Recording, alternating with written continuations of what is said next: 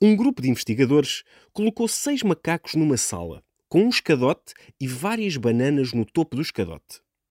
Cada vez que um macaco iniciava a subida do escadote, os responsáveis pela experiência atiravam água fria.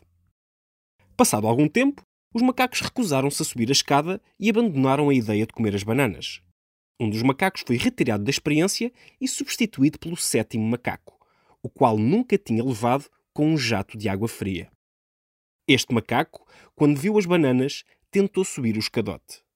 Mas, quando tentava subir, os outros cinco macacos, que já estavam na experiência inicial, começaram a bater-lhe, impedindo-o de subir.